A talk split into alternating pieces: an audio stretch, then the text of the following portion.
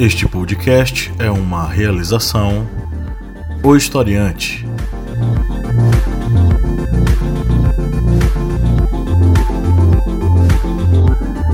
Olá, historiantes! Bem-vindos mais uma vez ao seu podcast sobre as ciências humanas, é o podcast do Historiante. Toda semana aqui estamos reunidos para entender, refletir, analisar, problematizar várias coisas que estão acontecendo no Brasil e no mundo. É, eu sou o professor Pablo Magalhães e aqui comigo nós temos o senhor Kleber Roberto. E aí pessoal, beleza? O senhor Márcio Fabiano. Olá, minha gente, boa semana. E a senhorita Bia Siqueira. Olá, gente, quanto tempo? Estamos aqui mais uma vez para entender uma coisa necessária em nossa sociedade. Na verdade, necessária não, ela não é necessária, porém, o debate sobre ela é algo necessário.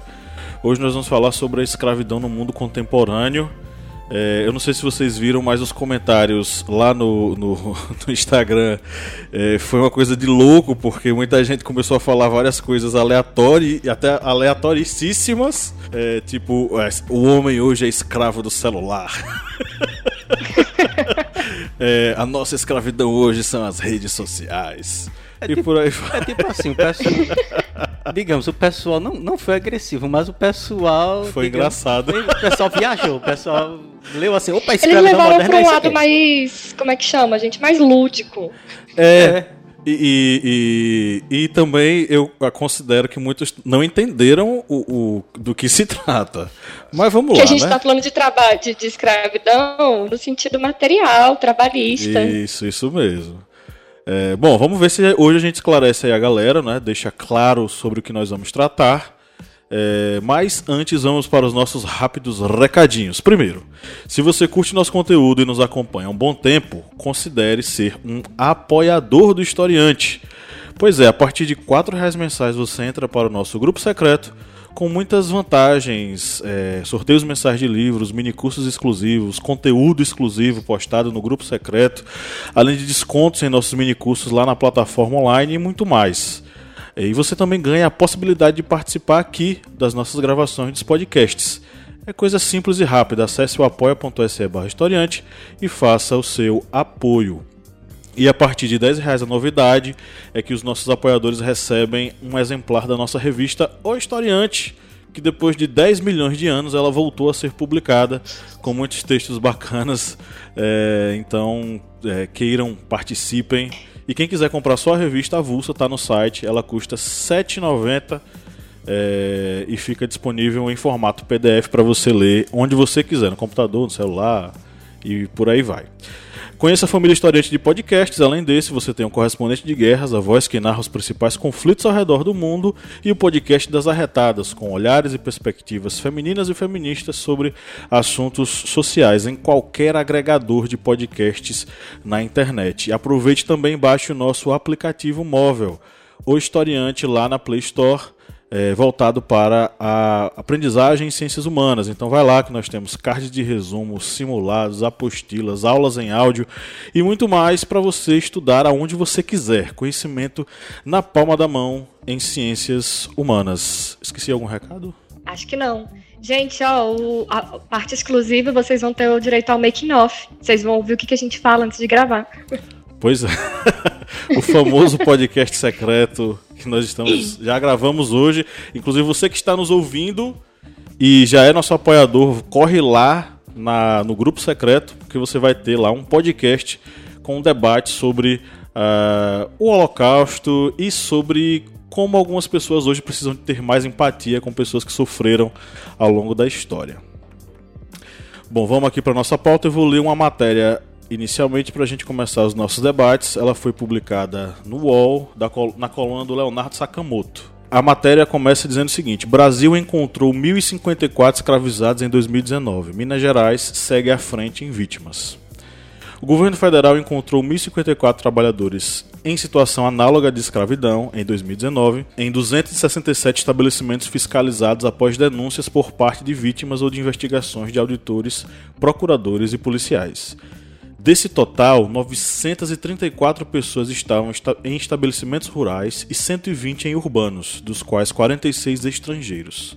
De 95 a 2019, 54.686 pessoas foram resgatadas dessas condições.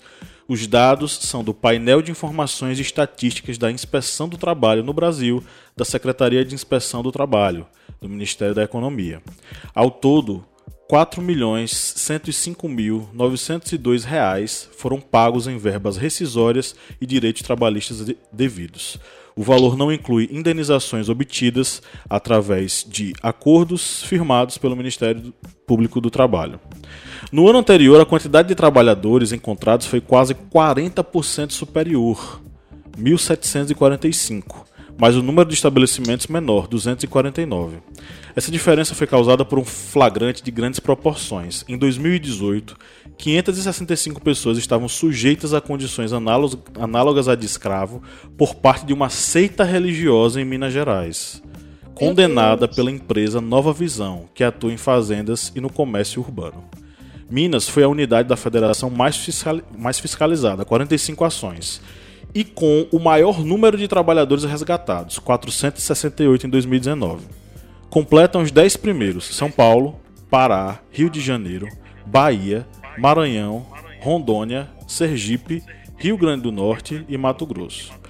Desde 2013, o Estado se mantém à frente do, no número de trabalhadores escravizados encontrados. De acordo com Xavier Plassar, coordenador da Companhia Nacional de Erradicação do Trabalho Escravo na Comissão Pastoral da Terra, isso se deve exatamente porque é onde mais se fiscaliza, devido às, ações das instituições públicas que atuam em Minas Gerais. O Brasil completa 25 anos do seu sistema de combate ao trabalho escravo no mês de maio desse ano. Né?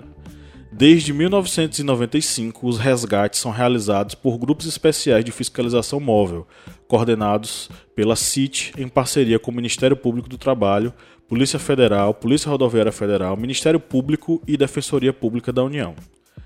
A Lei Áurea, em 13 de maio de 88, aboliu a escravidão, o que significou que o Estado brasileiro não mais reconhecia que alguém fosse dono de outra pessoa. Persistiram, contudo, situações que transformam pessoas em instrumentos descartáveis do trabalho, negando a elas sua liberdade e dignidade. Desde a década de 40, nosso Código Penal prevê em seu artigo 149 a punição a esse crime. De acordo com esse artigo, quatro elementos podem definir escravidão contemporânea: trabalho forçado, servidão por dívidas, condições degradantes ou jornada exaustiva. Se a, a condição de trabalho se enquadra em um desses quatro tipos, existe trabalho análogo à escravidão e ele deve ser combatido e perseguido pelos órgãos públicos. É ridículo que a gente ainda tenha que falar sobre escravidão em um país em que isso não existe, em um mundo contemporâneo em que esse tipo de ideia jamais poderia ser aceita. Porém, isso persiste principalmente por grandes corporações que no final das contas elas não aparecem nesses dados que eu acabei de falar. O Sakamoto falou de muitas empresas que foram encontradas, né? 200 e tantas empresas que foram é, investigadas. Mas tem aquelas que de tão grandes que são e de, com tanta influência que têm, acabam não sendo analisadas, fiscalizadas e o trabalho escravo continua sendo praticado não é que o homem seja escravo do celular, minha gente. Não é que o homem seja, seja escravo dos seus vícios nas redes sociais. Nós estamos falando aqui de escravidão física e material, quando o corpo humano ele é utilizado como um objeto de onde o lucro retira, de onde se retira todo o lucro e onde sobra unicamente uma carcaça, um corpo, um pedaço de carne jogado no canto, né? Mas como diria William Shakespeare em Romeu e Julieta, nós não somos apenas um mero pedaço de carne, nós somos muito mais. Com isso, eu abro a palavra para a bancada trocar uma ideia sobre esse assunto. Minha gente, é, é louco você pensar que, tipo, estamos em 2020 e que isso ainda existe. Eu sei que existe. A gente, mesmo que, que seja subnotificado, porque é, né? A gente é. sabe que existe. Nas fazendas é, é, é muito evidente, porque é visivelmente. É visível, né? Agora, isso também existe dentro da, da vida urbana. A, as lojas, inclusive lojas multinacionais e tal, ainda fazem tra é, os trabalhos semelhantes à escrava, na escravo. E é, é louco, muitas delas responderam processo já, não, eu não vou citar nome. Será que eu devo citar nome? Mas enfim. muitas responderam já vários processos aí, a gente sempre vê notícia e tal. É, é louco. Eu acho que, que a, a, esse tipo de crime deveria ter uma pena maior. Só que no nosso contexto atual, a gente está dando uma abertura na, na legislação para que seja cada vez mais comum e menos fiscalizado e menos punido. Enfim, com, com o desmonte da, das leis trabalhistas, com o desmonte do Ministério do Trabalho, das investigações pela polícia, que está acontecendo, né? Horrores desde 2016, 2017. É, é, bem preocupante. Eu imagino que esse número vai crescer bastante, infelizmente. É, nessa notícia, é um dos fatos que realmente há da pessoa pensar sobre essa quantidade de pessoas que são escravizadas no, no Brasil é que vemos o combate a esse tipo de, de crime ser fragilizado com muitas políticas, muitas políticas de, do, do próprio é, políticas federais de Estado. É, segundo a reportagem na no site economia.ol.com.br de mil pessoas que foram res... mil cerca de mil pessoas foram resgatadas de trabalho escravo em 2019 e esse número é menor que 2018 que foi 1.745 ou seja nós vemos uma redução na quantidade de pessoas que estavam em regime da escravidão que foram é, libertadas desse desse julgo e nós vemos que ainda há um número muito grande de pessoas que acabam sendo escravizadas no Brasil. É, segundo reportagens, é, muitas dessas pessoas que acabam sendo escravizadas são pessoas que têm uma baixíssima, baixíssima escolaridade, são pessoas que estão passando por, por dificuldades econômicas devido à falta de trabalho em zonas urbanas e acabam sendo é, recebendo propostas de emprego em zonas rurais, em outras zonas urbanas mais afastadas e acabam aceitando esse tipo de emprego. E ao chegar nesse local, logo eles são submetidos a ter que trabalhar em regimes de horários é, extenuantes. Muitas vezes são obrigados a comprar, entre aspas, o seu instrumento de trabalho, uma pá, um enxado, uma foice, só que de valores que são impossíveis de se pagar, assim como alimentação. Nesses locais que escravizam pessoas, eles fazem é, mercearias e vendem um quilo de feijão a 50 reais, um quilo de arroz a 100 reais. E a pessoa vai ter que comprar aquilo para comer. E no final do mês a pessoa acaba devendo muito mais do que está recebendo. E assim. E tem a moradia, né? Aquela ideia de que você vai trabalhar em troca de moradia e comida. É... Isso também é análogo à escravidão. E, é, e a pessoa acaba muito, não tendo condições de pagar aquilo e aquilo se torna uma, digamos, uma bola de neve de dívida do escravizado com o escravizador. E isso acaba é, sendo tanto uma realidade em zonas é, rurais e como em zonas urbanas, como lembrado por Bia. A escravidão não é algo apenas do meio rural, das áreas é, que estão isoladas são também no meio urbano.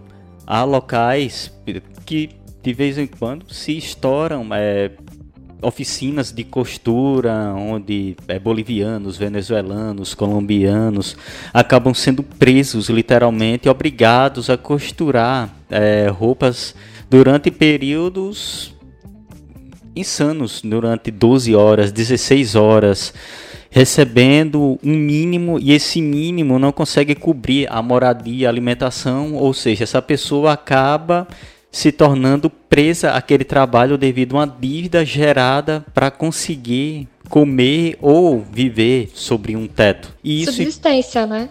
É, isso infelizmente é algo que está se tornando mais grave no Brasil devido a, a esses problemas econômicos que não são é, não são resolvidos e devido a esses problemas econômicos que não são resolvidos se cria uma massa de trabalhadores desempregados que aceitam é, qualquer proposta de qualquer local e isso é digamos um gatilho para um escravizador conseguir a sua mão de obra. Kleber, deixa eu fazer uma pergunta. Oi. Manda. Manda. É, vocês acham que de fato diminuiu o trabalho escravo nesse um ano, porque a notícia relata isso, né? que de, do ano passado para não, de 2018 para 2019 diminuiu.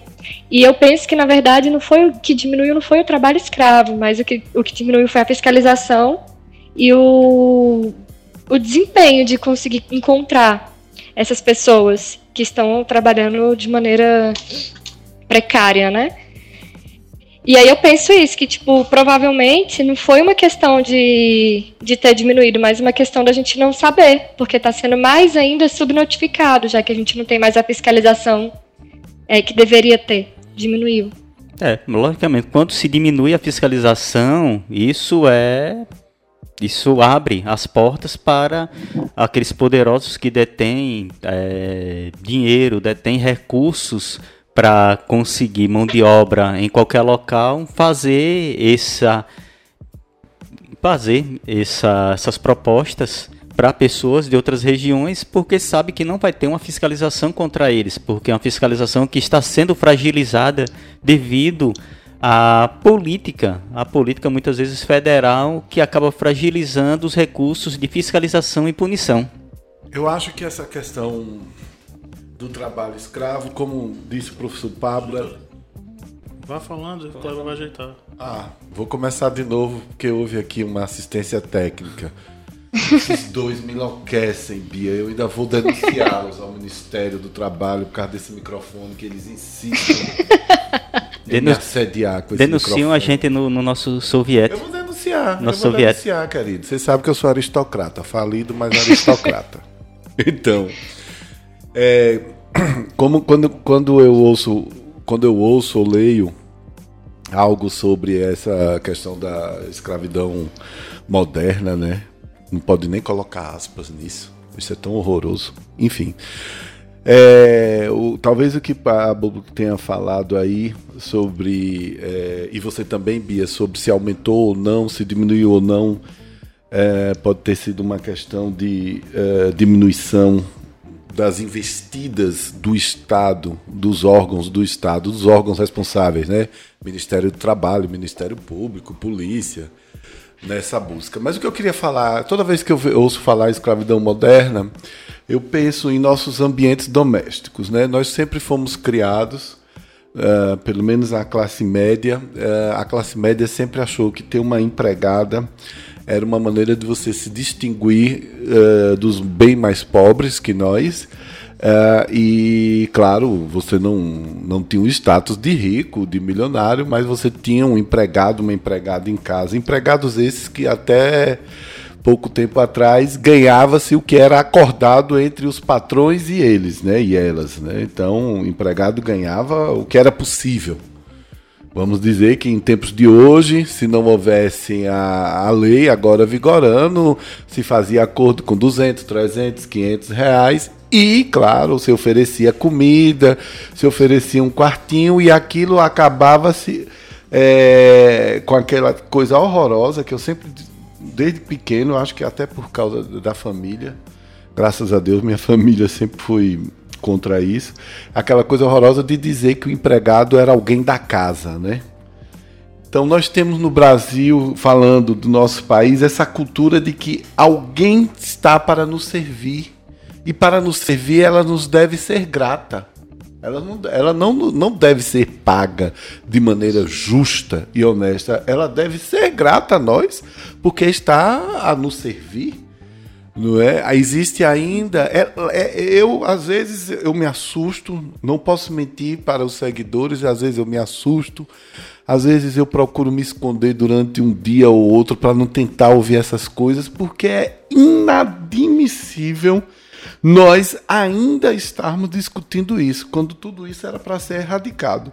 Agora, saindo do Brasil, quando você vai para outros contextos, os outros contextos também são terríveis, porque é, eu passei um tempo na Europa e todos aqueles que terminavam com ano, com o, sufixo ano, eram para serem domésticos, né? Então aí vão colombianos, col- colombianos, como ele você falou, venezuelanos, como cambojanos, todos aqueles que é, vinham ou da América Latina, ou da África, ou da, da Europa mais pobre, eram para servir ou na Alemanha, ou na França, ou na, ou na Inglaterra. E agora nós vemos o que está acontecendo uh, nos Estados Unidos. Nós vemos lá os latinos que fogem da pobreza e da miséria se submetendo a qualquer coisa. Evidentemente, eu só, vocês viram que desde o começo eu só estou tratando do âmbito doméstico.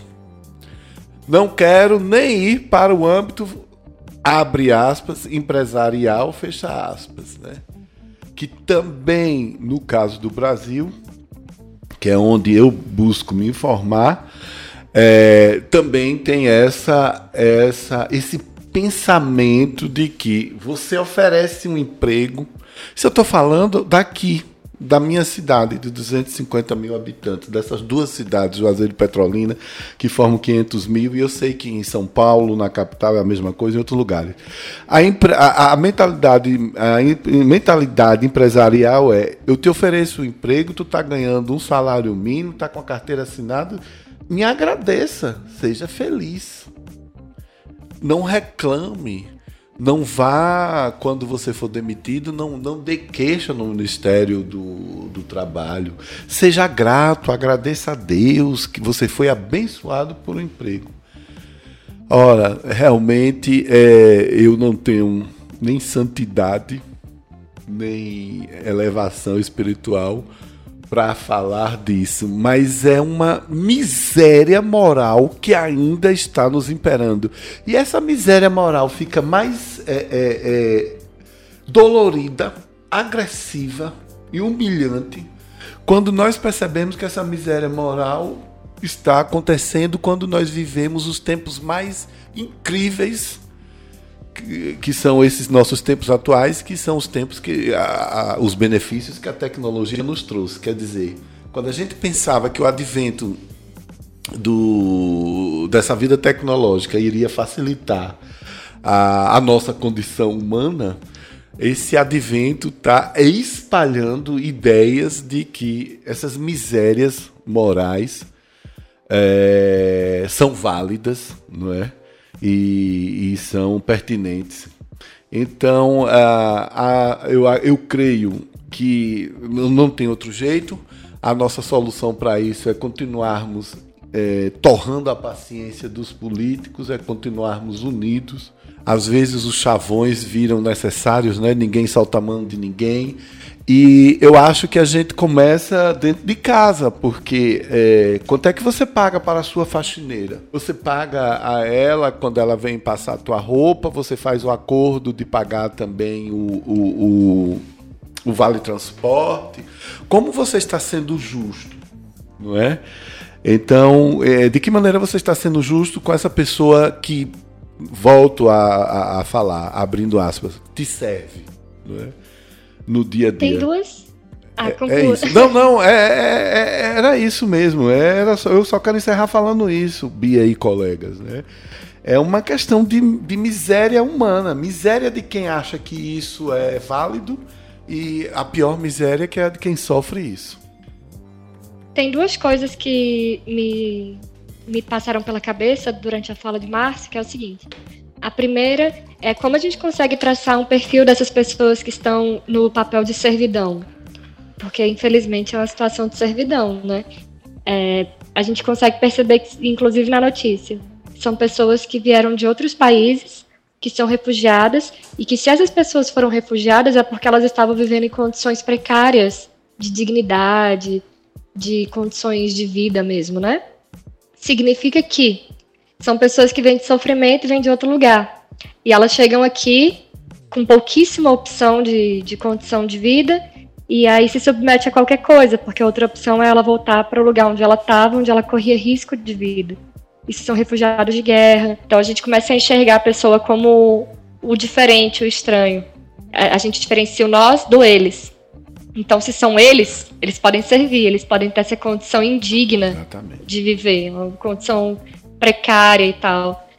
Que a gente vê que a grande maioria é venezuelano, sei lá, colombiano, enfim, pessoas que fugiram de guerra, fugiram de condições políticas adversas e chegam aqui e os demais olham e falam: ah, tranquilo deixar essa pessoa em servidão, porque a outra opção é ela voltar para o lugar de onde ela veio e morrer. E é muito louco a gente pensar isso. Você pensar que só porque a pessoa não tem a mesma nacionalidade que você, ela tem menos direito, né? É menos gente que você. E enfim, e também pensar que é fruto de racismo, porque se fosse uma pessoa branca, norte-americana, europeia, não seria da mesma forma, não seria vista da mesma forma. Então, o perfil da pessoa que, que vive em situação de escravidão hoje não mudou muito. De anos, milhares de anos para trás, não mudou muito. Porque a gente, a, a, história continua. A gente tem a ilusão de que ah, a escravidão acabou, libertamos todas as pessoas. Mentira as pessoas ainda, infelizmente, sofrem é, consequência do que isso aconteceu. Que a gente não simplesmente liberta e tudo começa a ficar rosa. Não, não é assim. As pessoas com, com, sofrem consequências, né? E a segunda questão é pensar, ele falou da tecnologia, né? E que a tecnologia a gente pensou que tudo seria muito melhor. Sim. Muito prático, muito moderno e etc. E eu enxergo de outra forma, enxergo que a tecnologia trouxe uma nova forma de escravidão. E que não é a rede social, gente, calma. é, é subempregos muito precários, que são as pessoas que entregam lanche, né, de, daqueles aplicativos de comida. É tal da uberização, né? Isso, Uber Eats, iFood, Rappi, enfim. São pessoas que passam horas em cima de uma bicicleta, atravessando a cidade, correndo vários riscos, para ganhar muito mal e não ter nenhuma garantia, nenhum direito trabalhista. Não tem folga remunerada, não tem férias, não tem nenhuma CLT que lhe. Achando que, lhe que está melhor porque ele é o próprio chefe, o próprio patrão. É empreendedor. É empreendedor, né? E na verdade não funciona assim, né? Porque a pessoa Sim, não ganha isso tudo. Disso. Se ele se acidentar, ele tá fudido, com, to... com perdão da palavra, mas se ele se acidentar, e aí? Ele é a fonte de renda dele. Ele não tem garantia de que vai receber um auxílio doença, auxílio acidente. E aí? É, é louco, é louco. Ele tá totalmente desamparado. Não foi um dia desse que o cara morreu? O cara que tava entregando. É, acredito eu que tenha sido o Uber Eats. Ele foi fazer entrega de bicicleta, que tem essa modalidade agora, né? Entrega de bicicletas. E depois de passar um dia fazendo várias e várias e várias entregas, um dia ele chegou lá para entregar e teve um infarto. E aí quando o pessoal que recebeu a comida entrou em contato, a, Uber Eats se preocupou em pedir para eles cancelarem a entrega, para eles mandarem outro. E não se preocuparam com o cara. E aí foram pedir. E foda-se o cara que morreu, né? Tipo, o importante é levar o lanche. Justamente. Pediram ambulância, a ambulância não veio. E aí teve que esperar um amigo dele vir buscá-lo, o cara prestes a morrer e acabou morrendo, se não me engano. É, Outro dia aqui em Brasília eu vi um cara né? com aquela bolsinha da Uber Eats, é tipo uma caixa, não sei se vocês já viram. Já. Era Uber Eats ou era iFood. Enfim, com essa bolsinha térmica dentro do metrô. E aí quando ele desceu do metrô, eu vi ele mexendo no celular e ele pediu um Uber para entregar o lanche que ele estava vendendo. E eu fiquei pensando, meu Deus, que loucura! E aqui também tem aluguel de bike e de patinete, aqui em Brasília.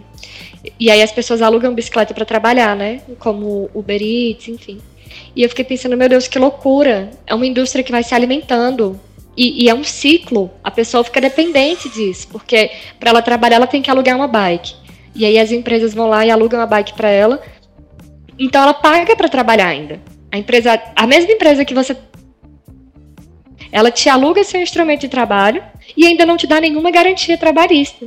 Se você engravidar, se você se acidentar, se você adoecer, você não tem direito nenhum. O único direito que você tem é você continuar sendo explorado e ganhando um valor irrisório. Passando a limpo. Ok, vamos agora para o nosso primeiro quadro. Kleber está aqui a postos para fazer a gente não entender ou não saber se é verdade ou se é mentira. Vamos lá para o primeiro. É, Brasil tem 87 empregadores que praticam trabalho escravo, diz governo. 87, 87 é pouco. É pouco. Eu também acho pouco. É, essa é, é mentira, é, é feio, mentira. é mentira. Bia? Ela disse que achou pouco. Pouco. É, é, é, é, notícia falsa que eu estou dizendo, porque a notícia é verdadeira. É, Brasil tem 187 empregadores que praticam trabalho escravo de desgoverno. O dobro. Essa notícia está na. acharia que é mais. É, essa notícia está é, no site exame.abril.com.br é de 2019, porque é sempre dá relatórios de períodos anteriores. Essas empresas envolvem tanto empresas, pessoas jurídicas, como pessoas físicas e estão envolvidas principalmente em fazendas, construção civil, garimpo, mineração e oficinas de costura. Exatamente aquilo que nós debatemos, que vai desde o campo, aqueles locais isolados, até as zonas urbanas. A questão da escravidão não fica só é, restrita a um ambiente, a um local. A próxima, deixa eu ver aqui, deixa eu abrir aqui. É, ONU.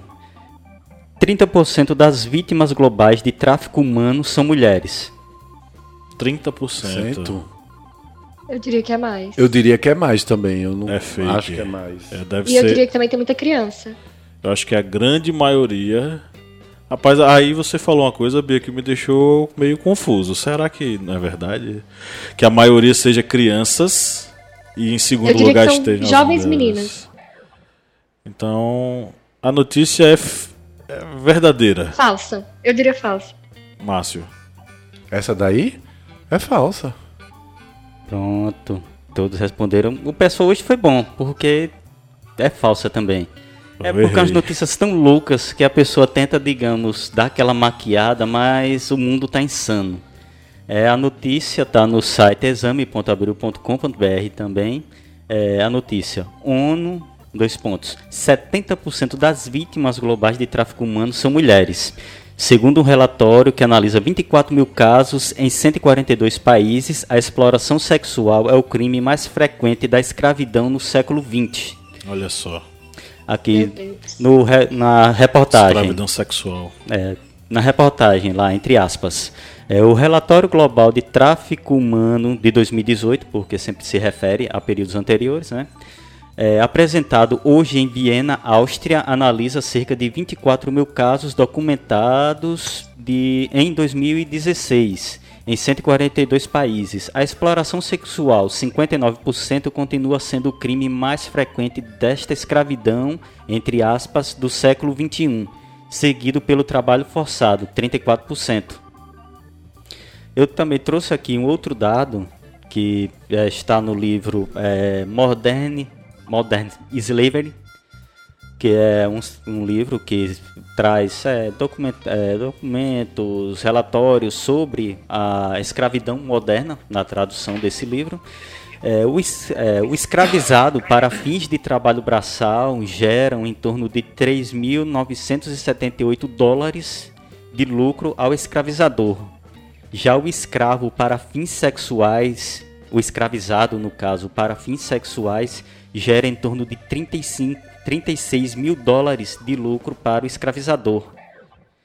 Exatamente aquela questão do mundo em que se volta muito pra, muitas vezes para esse tipo de exploração sexual devido a essa lucrabilidade do escravizador sobre aquela pessoa, sobre aquele indivíduo. E por isso, nesse relatório, que dá 70% das mulheres como vítimas do tráfico humano, para esse fim, isso demonstra exatamente essa questão do da falta de condições que muitas vezes essas mulheres elas vão com propostas de emprego você sempre vai ver documentários, reportagens, artigos que falam de mulheres que têm propostas de emprego, que são atraentes em outros locais e acabam se tornando escravas sexuais em regiões que elas nem imaginam que, que possa existir no mapa. E eu isso... lembro quando eu me mudei para aí, faz cinco anos né, que eu me mudei para Petrolina e agora voltei para Brasília. Quando eu me mudei para aí, tinha pouco tempo, eu li uma notícia que aí no interior da Bahia tinha casos de famílias que estavam vendendo as filhas adolescentes, crianças, para serem é, escravas sexuais. E eu fiquei pensando, meu Deus, que loucura! Imagina o, o nível de miséria humana. Você precisar vender sua filha e sabendo aqui, ao que ela vai passar, pelo que, que ela vai passar, sabe? Imagina você passar por uma situação dessa, sabe? Isso me fez lembrar que, é, principalmente ali na Primeira República no Brasil, nós, ao invés de exportadores, nós somos importadores de, é, é, no caso, mulheres traficadas para é, escravidão sexual no Brasil. As polacas. É, que eram como eram chamadas as mulheres que viviam nas casas de prostituição.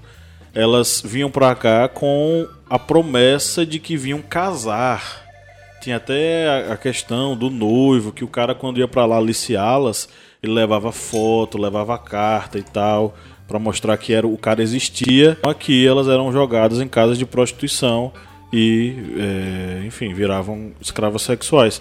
Inclusive tem um filme brasileiro sobre esse assunto, cara, mas eu não vou lembrar o nome dele. Meu Deus, alguém me ajude. Mas é um filme muito bom, muito interessante que mostra a realidade da Primeira República no Brasil e essa questão da, do tráfico sexual. Jovens polacas, eu não sei se é esse. A história de mulheres judias iludidas pela possibilidade de uma vida nova e traficadas do leste europeu para a prostituição no Rio de Janeiro no é, século XX. Vamos ver. É com a Carolina Castings, o nome da atriz. Vou dar uma, uma olhada. Ah, é? Então tá.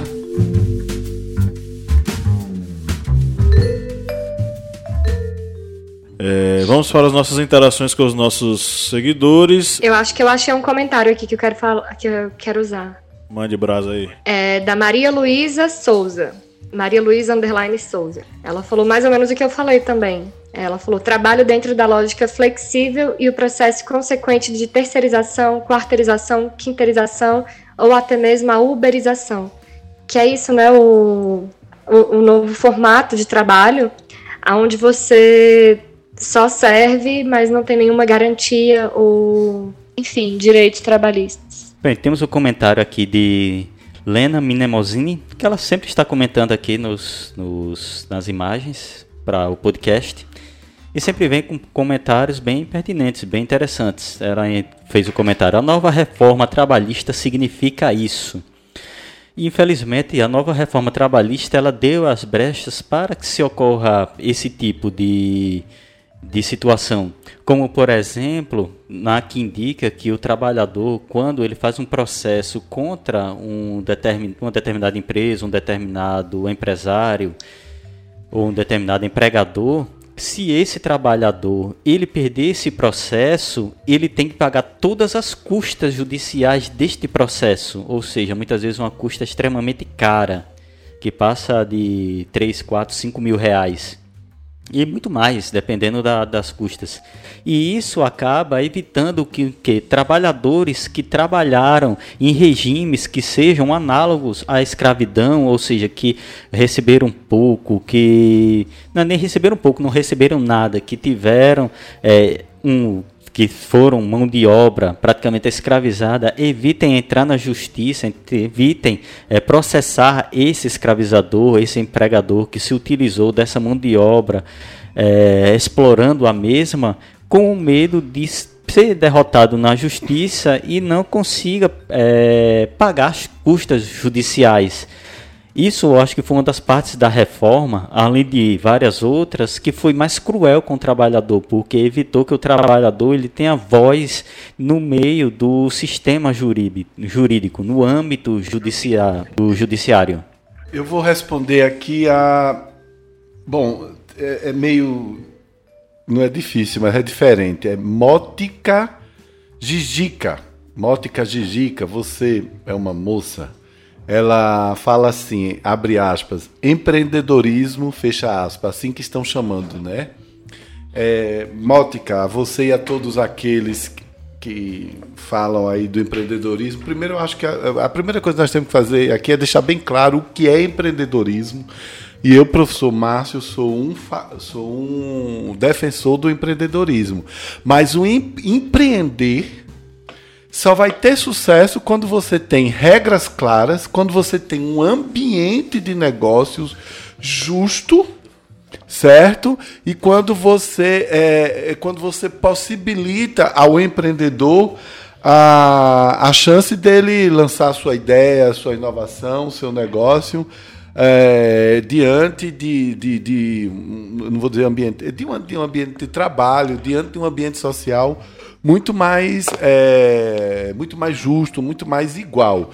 Você... Empreender sendo uma escolha, né? Empre... E, não... e empreender exatamente sendo uma escolha. Ah, eu não quero mais é, ser é, funcionário de carteira assinada, você motorista de Uber. Eu tenho um, um conhecido meu morador aqui do meu bairro que ele disse a mim que estava com muita dor de cabeça, ele tinha um pequeno negócio resolveu ser motorista de Uber porque ele estava fazendo 3 mil reais por mês e aquilo estava o deixando feliz porque ele trabalhava no horário dele, conseguia essa renda, era suficiente para a vida dele e tudo bem. Então, vamos, vamos deixar bem claro o que é uma coisa e o que é outra. Você trabalhar 10, 12 horas por dia numa bicicleta tá? Ou no patinete, ou no que quer que seja, para entregar comida rápida, sofrendo risco, sem nenhuma garantia, sem nenhuma certeza de que você vai ter um seguro, um desemprego, um auxílio doença, ou qualquer coisa que seja feita para te, te é, cuidar de você financeiramente quando você precisar, isso daí não é empreendedorismo, não. Isso daí é maldade, é outra coisa, é exploração. Certo? Acho que a gente precisa deixar bem claro que empreender é uma coisa muito legal, super bacana, quando alguém monta seu negócio. Eu, eu pessoalmente, eu participo de algumas reuniões é, do, do pessoal das meninas do Ela Pode, onde são passadas é, informações sobre networking, sobre como lidar com dinheiro. Tudo isso é bacana, sim. Empreender quando a pessoa, não, eu vou porque eu tenho talento, eu vou fazer isso, eu cansei de ter, de, de, de ter um patrão. Isso são opções, certo? Que você tem. Não é, não pode ser a única opção. E eu acho que a gente tem que aprender a diferença entre empreender e o que hoje em dia é dito que é empreender, né? Que é essa moda do coach e do, do empreendedorismo, como se você fazer Uber e ganhar dinheiro já está empreendendo, porque você quer ser empreendedor, empreendedor, basta você querer. Não, basta você querer não, você tem que ter um capital inicial, tem que ter um planejamento de negócio. Tem que ter conhecimento das regras, Bia. Como é que você vai empreender se você não sabe o que é mercado, o, o que são os impostos no Brasil, quais são as regulamentações daquele negócio que você está empreendendo? Você precisa ter um conhecimento prévio também. Sim, sim. É isso, é entender que empreender é abrir um negócio de fato, é você começar a trabalhar por conta própria, tendo um lucro e tal. E isso não é o mesmo que ser autônomo. Quando você é Uber, você é autônomo, você não é empreendedor sabe? Você continua trabalhando para uma empresa, só que de maneira autônoma. Você vai porque quer, quando quer. É, é, isso alimenta muito a, o discurso da meritocracia e a ideia de que, olha só como esse cara. Um dia desse eu vi aquele youtuber de direita que não tem conteúdo algum. É um cara chamado não sei o que, Rox, Diego Rox, sei lá. Ele compartilha. Ou são tantos que eu confundo. Ele... ele tem um curso mestre do capitalismo, é Nando Moura. É, não, ele tem um curso, só que é um curso de, de autoajuda, não sei o que. É, ele compartilhou um vídeo de um, de um cara dizendo: Olha só, eu tô aqui chorando, olha só quem eu encontrei. Aí tinha um cara numa bicicleta com o filho no colo, naquela. aquele estilo de, de de colocar o, o, o, filho no peito e amarrar, não sei como é que é o nome daquilo. Canguru. E isso. E o cara fazendo entrega de Uber, pô. De, de, de, de bicicleta, Uber Eats de bicicleta. E aí o cara, olha só, isso aqui é que é um brasileiro. Olha só, não importa o tanto da, o tamanho da sua dificuldade, o cara tá aqui trabalhando Aí eu pensando, meu Deus do céu, essa criança deveria estar em casa ou numa creche, fazendo coisa de criança. Numa condição digna numa de uma condição criança, digna de uma criança, descansando. Justamente. E tá ele é, é, glamourizando a desgraça, porque isso é glamourizar a desgraça, né? Então, então glamourizar, glamourizar a pobreza. Tipo, pelo amor de Deus, minha gente. É que, que vocês estão falando? Pois é, glamorizando a precariedade, glamorizando, enfim. É isso, empreender é você abrir um negócio, é você ter condição de capital inicial, é saber o mercado, é você fazer um estudo de mercado, ter um plano de negócio. Isso é empreender. Agora, você achar que porque você está acordando cedo, trabalhando, se esforçando, juntando dinheiro, Não, você é só uma pessoa normal. Você ainda não é empreendedor. Não existe espírito empreendedor. Qualquer um é empreendedor. Calma. Na desgraça, né? Enfim. é... Kleber tá querendo. Enfim, nós recebemos aqui a interação, né, Kleber, com seguidores nossos. Na verdade, com nossos apoiadores. Desculpa aí, nossos apoiadores. Nossos apoiadores, deixa registrado. lá no grupo dos apoiadores. Abra aí, Kleber, pra gente dar uma olhada. É, nossos apoiadores, eles têm certa, certa vantagem nos comentários, porque é, eles são captados lá no nosso grupo secreto. Dessa vez, quem participou com a gente, como sempre, né? o nosso querido Flávio José. Um grande abraço aí para você, Flávio, que está nos ouvindo com certeza. E o nosso novo apoiador aí, o Kleber Vieira. Um abraço, seja bem-vindo ao nosso grupo. É... Você chegou, me encontrou tão amargo e vazio, acabou com a minha solidão. Seja bem-vindo, Kleber, porque é carnaval e eu tô cantando axé das antigas. e aí, vamos começar com o Flávio, Kleber. Mande brasa aí que foi que o Flávio falou? Bem, Flávio José comentou o seguinte: Eu chamo atenção para duas coisas. Primeiro, há consenso da mídia em dizer quando há alto nível de desemprego que falta qualificação às pessoas. E não é bem assim. Há muita gente qualificada que está fora do mercado formal de trabalho. Não é à toa que as universidades privadas investem muito em propaganda, numa economia estagnada como a nossa, que não há nenhuma política de bem-estar social, ter um diploma não será mais uma garantia de ter um trabalho formal. Segundo ponto. Sabemos que o avanço da tecnologia já é um fator preocupante para as relações de trabalho. Vivemos no sistema do quanto pior para muitos, melhor para poucos fato que faz o trabalhador aceitar ser uma peça que incentiva a escravidão moderna. E já existe uma concorrência dentro do que se chama uberização. Um exemplo, dois pontos. Um familiar iniciou no Uber com 400 motoristas em sua cidade há pouco mais de dois anos. Hoje passa de 3 mil motoristas sem projetos de ativação da economia e uma política de bem-estar social será complicado. E é exatamente o, o... isso que nós vivemos né, atualmente.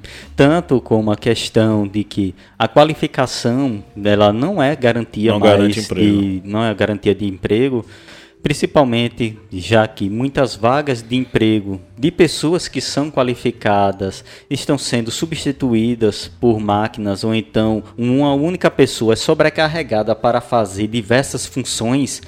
Como você vai entrar em um site, por exemplo, de emprego, você vê que eles exigem que a pessoa seja formada em contabilidade, administração, tenha CNH, seja proativo, ou seja, é uma pessoa que vai ter várias funções dentro daquela empresa. E isso faz com que, por exemplo, a empresa que exija que uma única pessoa tenha uma formação em administração e contabilidade elimine automaticamente uma vaga a mais, ou em, ou em contabilidade ou em, em administração, porque já vai ter um funcionário que já vai fazer as duas funções. E a outra questão é exatamente essa da uberização, já que nessa expansão desses aplicativos, tanto de entrega como de carona, já tem até um novo aplicativo de carona que é o seguinte, de, de carona não, desculpe, de transporte, de locomoção, que é o seguinte, a pessoa escolhe o motorista e a pessoa diz quanto é que o motorista é, deve receber e esse motorista ele pode fazer contrapropostas. Ou seja, o que vamos ter aí vai ser para viagens extremamente baratas, motoristas que vão receber ainda menos do que já é. recebem outros aplicativos e vai ser, é, digamos, uma pessoa que vai ter que praticamente trabalhar 24 horas por dia, vai ter apenas aquela pequena pausa para tirar um cochilo outra pausa para Vai um cochilar no, vo no volante, né? No é, caso. e vai dormir no volante. Eu pensei que você ia dizer que no aplicativo dava para escolher a, a orientação política do motorista. Não, não, não. Infelizmente não dá. Já Seria tentei. bacana, né? Ou seja, isso aí vai e sem terá que esses aplicativos de, de comida, de entrega, eles não pagam muito, não pagam bem não para os entregadores. É tanto que se você vê esses entregadores de, de, de comida, de aplicativos, eles sempre estão ali voando e muitas vezes é, levam uma queda, ralam o joelho, machucam a perna, machucam o braço. Logo eles já estão em pé e correndo porque tem que fazer entrega, muitas entregas para tirar uma renda pelo menos mínima no final de um mês. É, Bia tem acesso aí ao, ao grupo secreto? Pera ainda. É, eu queria que você lesse a do Kleber. A do Kleber? Kleber Vieira. Ele fala falaria sobre trabalhos em, condição desuma, em condições desumanas, análogas à escravidão, onde o indivíduo se dedica exaustivamente ao trabalho todos os dias com longas jornadas, sem segurança e assistência nenhuma, seja nas plantações, nas indústrias têxteis ou então no trabalho precarizado dos entregadores de comida dos aplicativos de delivery.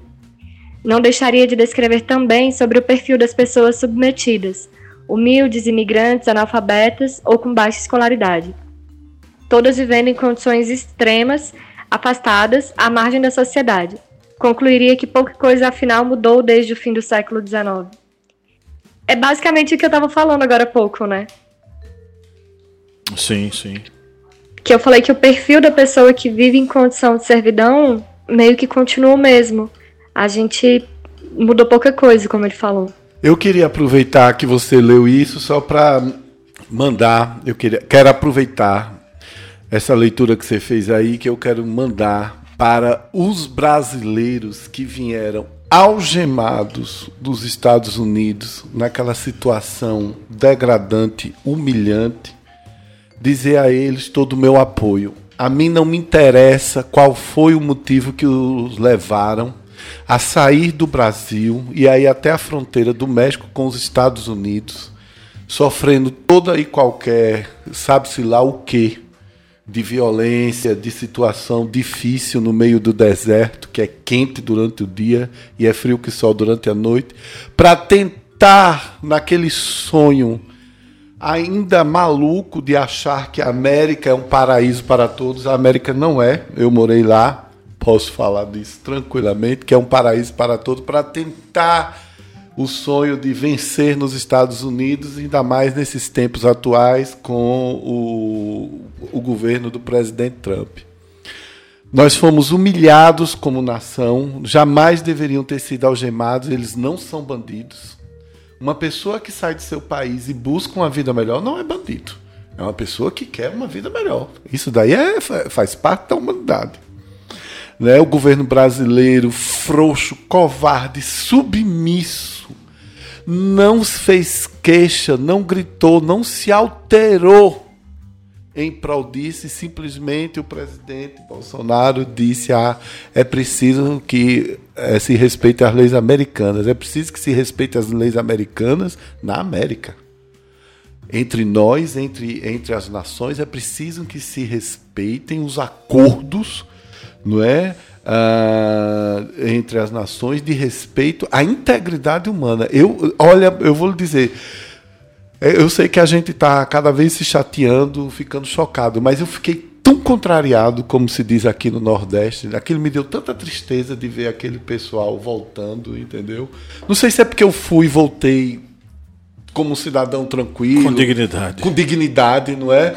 Eu já viajei com gente algemada eh, umas duas ou três vezes, não, não imigrantes, não nessa situação, não. Eram bandidos mesmo. Viajei com policiais federais. É, é, já é uma situação constrangedora, né? A pessoa entra, ele, eles entram primeiro, eu vim saber isso depois, e saem por último e ficam lá atrás do avião. A, a, gente percebe quando vai no banheiro que eles estão algemados. Enfim, não é uma situação. E assim, é, gente, não fale, não comente aquilo que você não sabe. Você dizer, ah, bem feito, para que é que eles foram, isso é aquilo. Como é que você diz de uma coisa que você não sabe? Como é que você diz? É uma mulher, uma menina, uma mãe, é um cara. Foi teu irmão, foi teu amigo. A chance dele ter uma conexão com você, no seu bairro, na sua cidade, são grandes. Não é? Pode ser até que algum deles tenha uma conexão comigo. É como o Pablo e, e, e Kleber disseram, que falta de empatia absurda é essa no mundo, entendeu? Eu, olha, me entristeceu muitíssimo. Aquilo me deixou. Eu só vi uma matéria, quando eu vi as imagens, eu disse, oh, não quero mais ver isso, não. Mas assim, o nosso grande abraço, vocês são brasileiros, vocês são dignos, e assim, a gente acredita em vocês. O historiante acredita nesse povo massa do Brasil. Rapidão, gente. É, essa fala de, de Márcia, eu pensei o seguinte: a gente pode um dia falar sobre os novos campos de concentração, né, aqui no, no podcast. Sim, sim. Me lembrou claro. a, a situação que está acontecendo né? nos Estados Disfarçados Unidos. de prisões. E, e, e, onde eles estiveram, Bia, se você for pesquisar na matéria, entendeu? Não é um campo de concentração porque não tem, vamos dizer assim, aqueles equipamentos de tortura e de matança, né? Mas são lugares desconfortáveis, a higiene é precária, eles não estão nem aí para as crianças e por aí vai.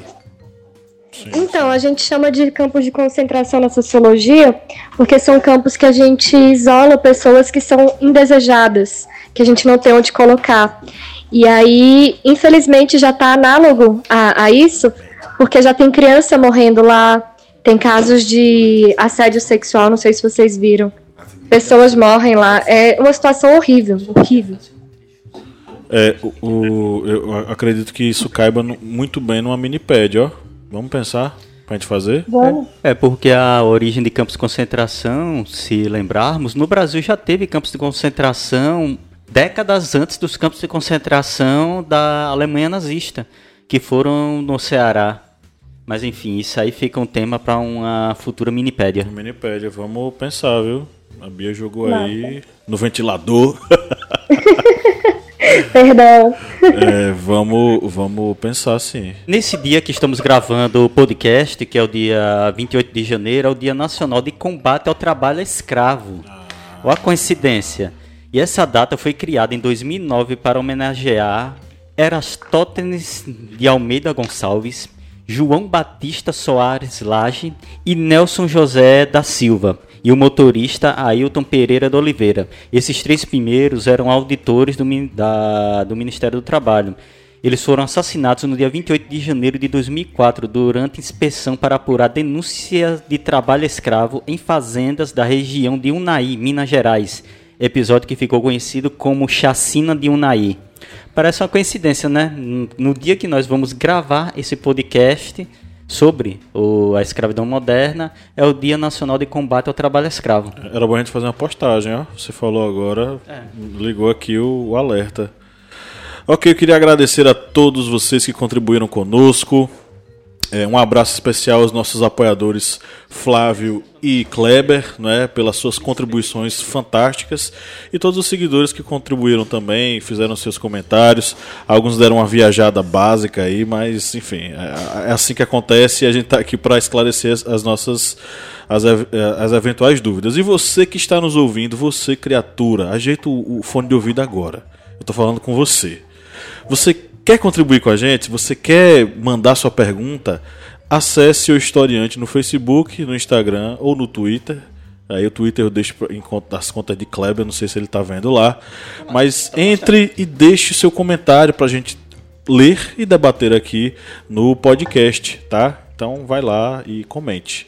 Agora vamos para o Pinga Fogo. Pinga Fogo do Márcio.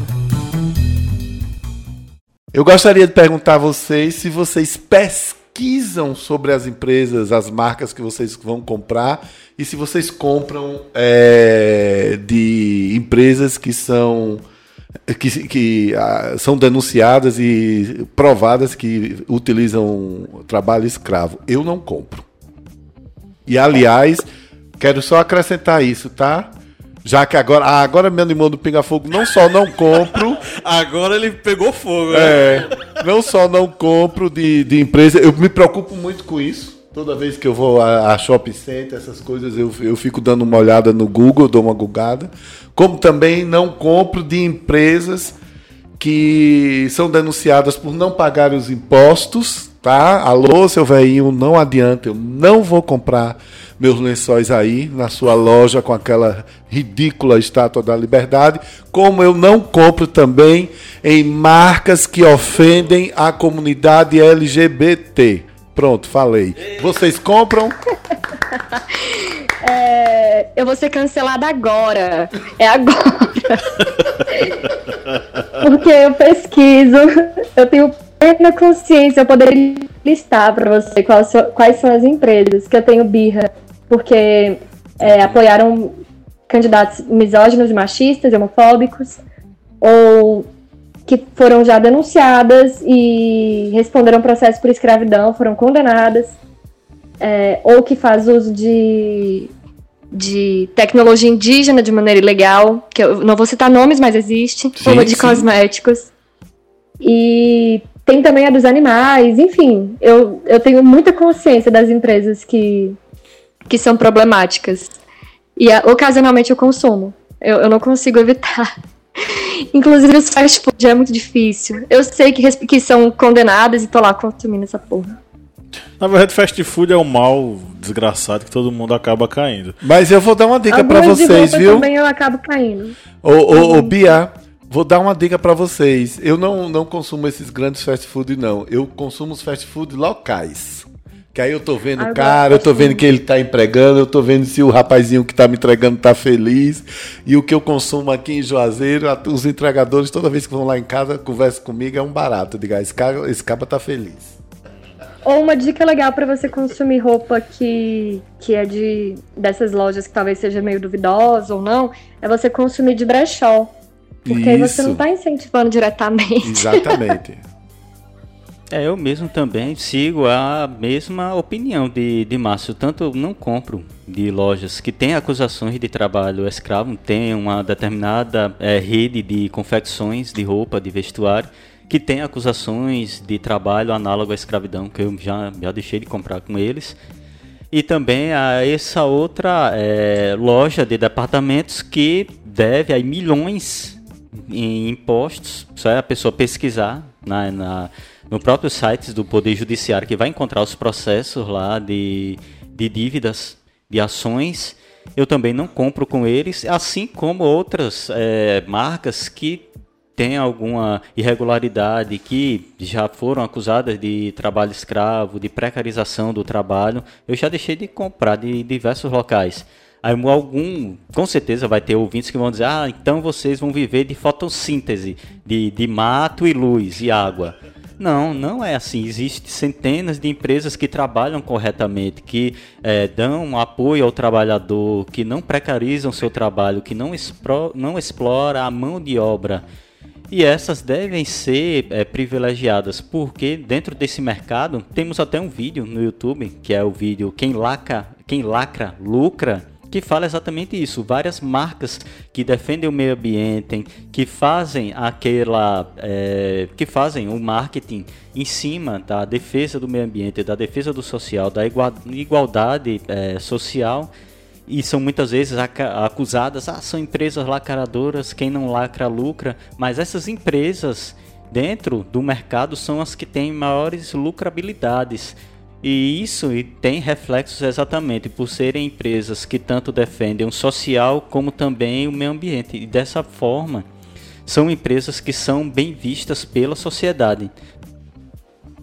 É, eu também ando me policiando. Eu poderia ser, ser mais, me policiar ainda mais. Mas tem duas empresas que eu não compro de jeito nenhuma. É uma empresa de confecções e é a empresa do velho, né? Então, não compro de jeito nenhum. Se alguém disser, ah, mas eu vou fazer uma lista de casamento, vou botar na, na loja. Eu digo, pois isso vai ficar sem meu presente, porque eu não vou lá comprar. Dentre outras coisas. Um dia desse me ligaram dessa loja é, querendo falar com minha mãe, né? Não, é que a, a, senhora deixou esse telefone aqui como contato. Eu gostaria de dizer que ela está com promoção aqui na loja. Eu disse, minha senhora, eu não vou passar a informação para ela e eu espero que vocês é, se, se lasquem esse mês nas suas vendas. Eu falei bem assim para ela. Mas no geral, agora tem uma coisa que eu estou me policiando muito é em relação a empresas que produzem coisas de plástico, Eu já não tô, eu tô tentando fugir desse consumo. Especificamente do canudo, porque eu estive no projeto bem, Tamar. Arrasou. Eu estive no projeto Tamar e o pessoal foi explicar os problemas. Eles mostraram fotos de, um, de uma tartaruga que estava com um canudo enfiado no nariz. E aquilo ali me destruiu completamente. Então, desse dia em diante, eu parei de usar canudo de plástico. Eu ando com um canudo mesmo, meu, reutilizável. E quando não tem ele, a gente tava na praia um dia desse, pediram um coco, eu tirei o canudo, disse: Meu filho, guarde isso aqui. Aí ele voltou com o canudo e eu bebi a água diretamente do coco. Foi isso que eu fiz. Bem mais sensual. Vamos para as nossas. Eu tava numa matéria disse que Oi. o cigarro polui mais que o canudo, que os canudos de plástico. Menina, eu fiquei muito preocupada porque eu sou fumante. Eu falei, putz, como é que eu vou fazer o meu papel social aqui mas, agora? Mas hoje em dia não tem, não tem aqueles cigarros que são. É só o coisa, né? né o, como é que é? Tem que cigarro coloca... eletrônico, né? É, mas é um cigarro que você coloca a essência lá, nicotina, não sei o que tal, sei o que, aí você fuma e é um negócio reutilizável. É, o cigarro eletrônico. Mas eu acho horrível. não gosto. É, então, aí já não sei. Né? Ainda bem que eu não fumo. Tem gosto, tem sabor, eu detesto. Larga o fumo, Bia. Pelo amor de Deus, é, fumar faz mal. Cigarro. Pare com a nicotina. A nicotina faz mal. Tem uma, uma youtuber chama Sabrina Fernandes. Ela ah, é eco, ecossocialista, ela. E ela fala sobre tanta coisa bacana assim do ponto de vista da do engajamento não político não apenas do ponto de vista social, mas é, ecológico, biológico. Eu acho muito interessante esse esse discurso, né? Enfim. Dicas culturais. Bom, vamos para as nossas indicações, né? Eu vou só dar uma, uma antecipada aqui na minha, porque eu queria falar sobre a indicação que foi feita pelo nosso seguidor. Vamos, vamos, a gente já tinha feito isso com Flávio José, mas vamos fazer, vamos tentar inaugurar aí a indicação do apoiador, porque o, o, o Kleber ele fez uma indicação super interessante aqui. Ele colocou. É, me lembrei aqui de um documentário é, chamado Estou Me Guardando para Quando o Carnaval Chegar. Se passa em Toritama, onde as pessoas trabalham dia e noite produzindo jeans satisfeitos por se considerarem seus próprios chefes. E aí, Márcio vai comentar em cima. Kleber, querido, valeu porque você, além de tudo, é telepatia, né? Porque você tirou a indicação de mim, mas isso prova que nós todos é, aqui do Historiante estamos bem conectados com nossos seguidores. Kleber, esse documentário aí é simplesmente foi o melhor documentário que eu vi o ano passado. Eu, eu gosto muito de cinema, de vídeos e tudo mais. Eu simplesmente assisti sozinho em casa. Quando terminou, eu aplaudi, que eu saí, disse um palavrão, aquele palavrão que a gente diz quando vê uma coisa muito legal. É, além de estar. Tá, o Marcelo Gomes, que é o pernambucano produtor desse documentário, ele trata de um, de um assunto muito árido. A cidade de Toritama não tem beleza nenhuma, não tem graça nenhuma. A cidade vive para a fabricação de jeans. Mas ao mesmo tempo, em uma hora de, de, de, de narrativas, ele vai contando como as pessoas tentam buscar alegria, poesia e delicadeza no meio de uma situação tão que não é complicada, né? Os, eles estão ganhando dinheiro para eles, inclusive, é, tem muita lógica, né? Vamos trabalhar mais. Quanto mais a gente trabalhar, mais grana a gente tem. Eles alimentam uma indústria incrível, imensa de, de, de confecções, né? Mas o mais doido, eu não vou dar spoiler, mas vocês, qual, vocês têm que ver. Alô, colegas, seguidores, historiantes, vocês têm que ver esse documentário. Que o mais doido é o final são os 10 minutos finais, que é, eu só vou dizer, a única coisa é que eles juntam a grana, mas quando chega no carnaval é o tempo em que eles vão enfiar o pé na jaca. E, eu, e é encantador, porque você fica apaixonado por aqueles personagens, né? É uma grande indicação, um grande documentário. Eu já disse isso aqui diversas vezes em outros podcasts e volto a dizer. Nos últimos 10 anos, o Brasil tem crescido em muito em qualidade, em diversidade na produção de documentários. E não é à toa que nós estamos aí com Democracia em Vertigem, dia 9 de fevereiro caminhando aí para o Oscar. Eu sei que o Oscar é o prêmio lá da Gringolândia, mas é muito importante que a Petra Costa esteja lá. Aliás, ela está lá com a, a, a Sônia, a Sônia Guadalajara. Eles estiveram hoje é, o, o, no almoço que é oferecido aos, aos concorrentes do Oscar, elas estavam lá todas bonitas, todas serelepes, e junto com Brad Pitt Leonardo DiCaprio, eu é sei, mesmo, eu, é, as fotos, é. eu sei que muita gente está aí com indigestão, porque não é o pessoal lá que da, da, suposta esquerda, né, do que diz que é ficção, não é um documentário, o pessoal deve estar tá morrendo é de inveja, é de inveja e nós estamos na torcida. Valeu, Kleber, me animei. Fico falando de vídeo, fica assim animado. Pega o fogo. Gente, tem na Netflix. Como é? Tem na Netflix.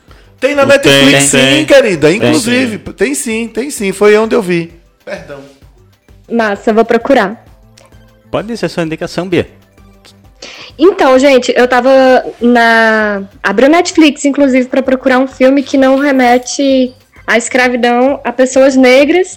E eu falei miseravelmente.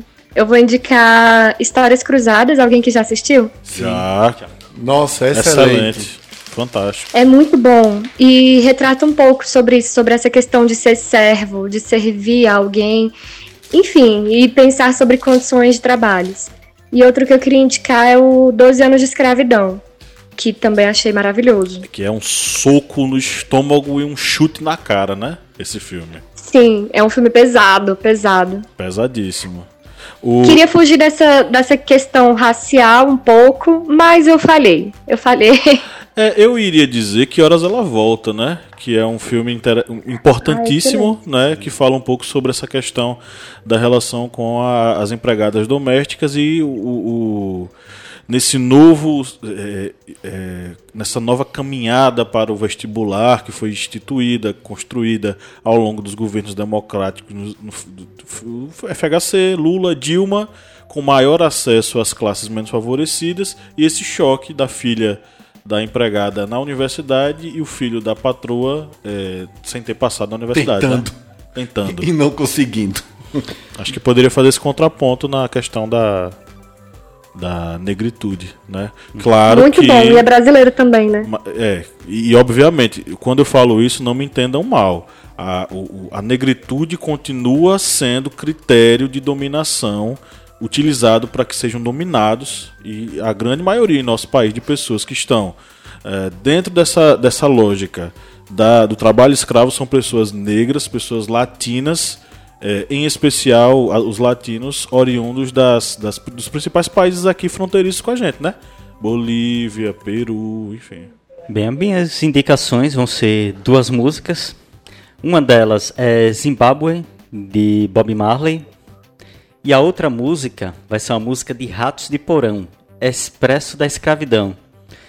Vou cantar um trechinho aqui, logicamente sem a voz de João Gordo, porque eu não tenho aquele cultural todo, mas aqui vocês vão ver o que é a letra, como ela vai ser uma letra profunda, realmente. A soma de toda, de toda pobreza desmoraliza o social. Mão de obra farta, escravizada, direitos humanos é opcional. Quanto custa um homem no expresso da escravidão? Quanto custa um homem no expresso da escravidão no Brasil? É exatamente parece aquilo que nós estamos sintetizando desde o início desse podcast. É a mão de obra farta que faz com que ela seja pouco valorizada e acabe aceitando qualquer vaga de emprego.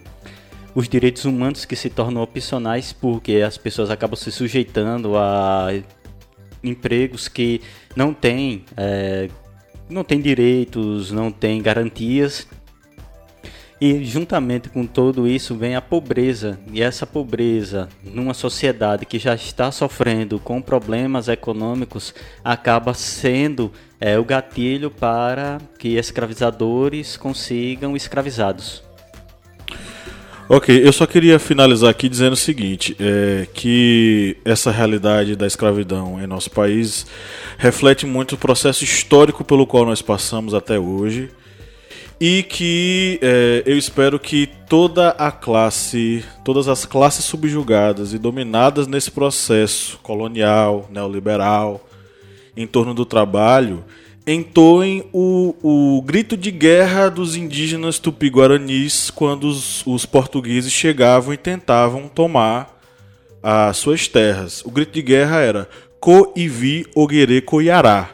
Co Ivi Oguere Coiará que significa essa terra tem dono. Eu espero que esse grito seja entoado por todas as classes oprimidas e menos favorecidas e que a gente consiga um mínimo de dignidade e que daqui a 10, 20 anos a gente não fale mais sobre essa questão de escravidão no mundo contemporâneo, porque isso vai ser abolido, mas isso é unicamente um desejo, é, enfim, utópico, né?